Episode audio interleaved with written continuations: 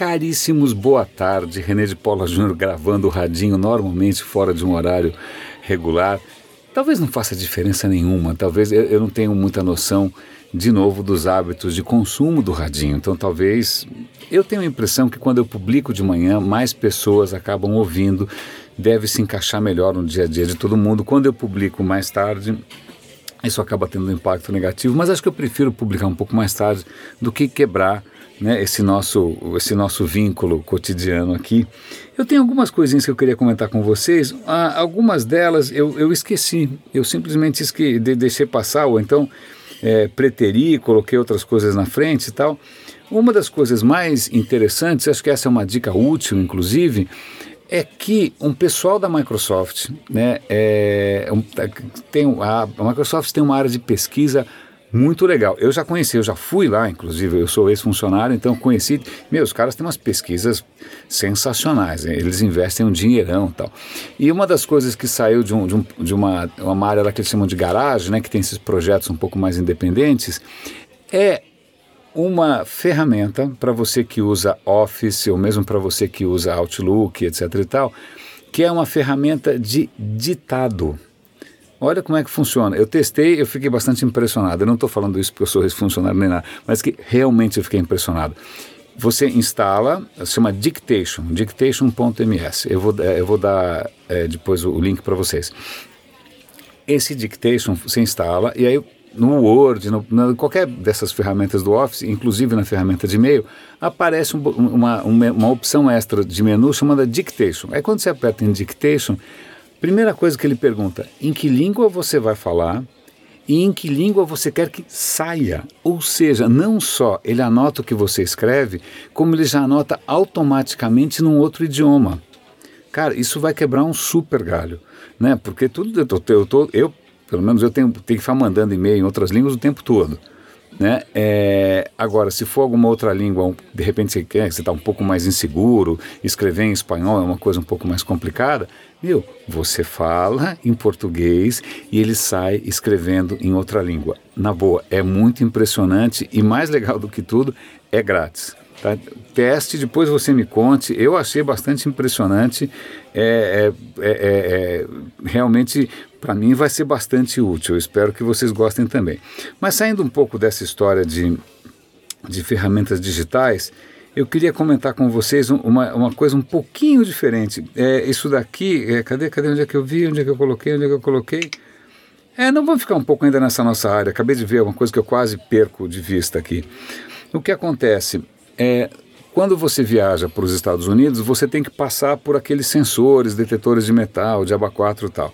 E fica lá um coitado, um infeliz, olhando a tela para ver se ele identifica em você alguma coisa perigosa. Pois bem, esse departamento de imigração americana, ele resolveu fazer um concurso para que é, desenvolvedores criassem algoritmos capazes de reconhecer objetos perigosos nesse tipo de imagem. Olha que interessante, o Google comprou algum tempo atrás uma plataforma chamada Kaggle, se eu não me engano, acho que é assim que fala. É, Kaggle, é assim que fala? É Kaggle. Ele comprou por uma boa grana. É uma plataforma onde você tem desenvolvedores topo de linha, gente de primeira categoria, que estão ali disponíveis para você fazer, jogar um job no colo deles, ou jogar um desafio, jogar um, ou fazer um concurso. Né? Então, através dessa plataforma que o Google comprou, que tem os melhores programadores do mundo, é, esse departamento americano lançou um desafio. Eu falei, olha, estão aqui não sei quantos milhares de imagens de, né, de raio-x, de sensores e tal, para servir como base. Então, a partir disso, eles vão é, concorrer para ver quem cria um algoritmo que seja mais eficiente na detecção de objetos perigosos. Isso é uma tendência, por assim dizer, quer dizer, se uma empresa for desenvolver uma coisa dessa internamente, vai sair muito mais caro, vai demorar muito mais tempo e talvez não saia tão bom. Né? Porque existe um princípio que é o seguinte: a melhor pessoa daquela área não trabalha na sua empresa. Né? Sempre, né? Então, você, é uma maneira de você capitalizar em cima de talentos que hoje estão conectados através da internet.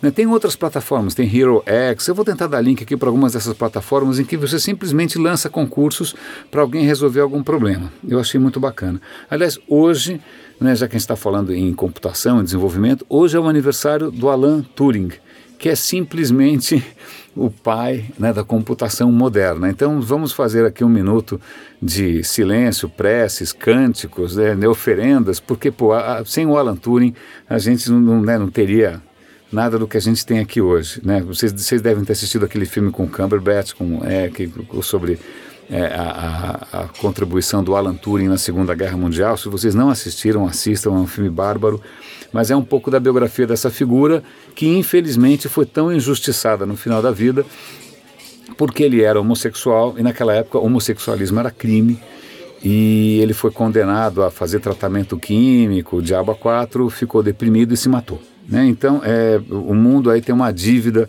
com Alan Turing, foi tratado injustamente.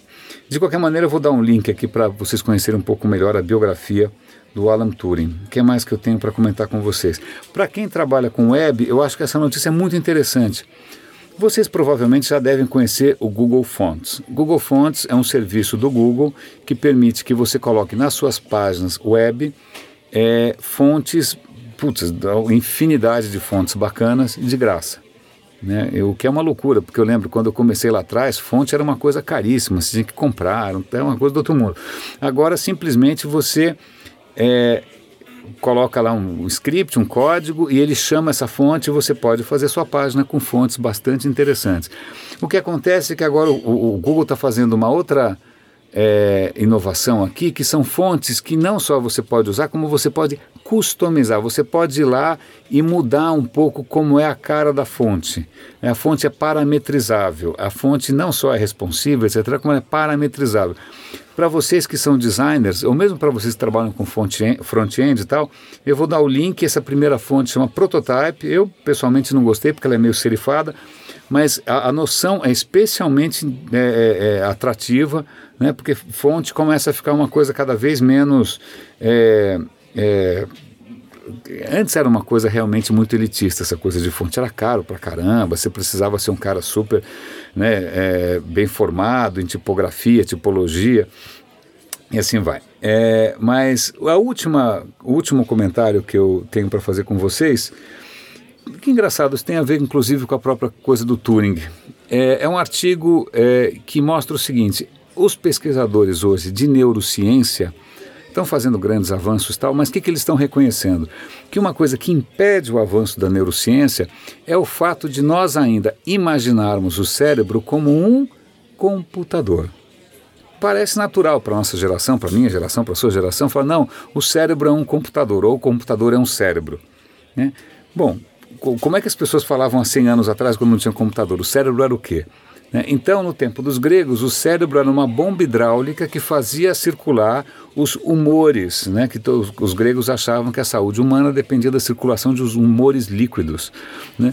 Aí, quando você chega mais perto, sei lá, da, da, da, da, Revolução Industrial, em que você começa a ter relógios mecânicos, etc. E tal. Não, a, o corpo é uma máquina, o cérebro certamente funciona como um relógio, né? então você tem uma metáfora é uma metáfora mecânica do cérebro. A hora em que o, o computador começa a se tornar mais popular, surge essa outra metáfora. Mas a grande questão é a seguinte: o cérebro não é um computador, ele não funciona como um computador. A analogia é pobre. É lógico que você consegue pensar, tudo bem, o cérebro tem memória, o cérebro tem algum tipo de processamento, o cérebro é rápido pra caramba. É lógico que a analogia faz um certo sentido, mas acontece que hoje em dia essa é, metáfora, essa analogia, esse paradigma está ficando limitante. Entre outras coisas, e um exemplo aqui é muito fácil, quando você cria, quando você desenvolve novas habilidades ou quando você desenvolve novas memórias, isso não é só informação armazenada, é, sei lá onde, num chip. Na verdade, novos neurônios são criados. Então, é como se um software tivesse criando o próprio hardware onde ele vai rodar. Então, a relação. Porque no computador você tem hardware, é hardware, software é software, e um abraço para quem fica, e você tem um sistema operacional. Tá?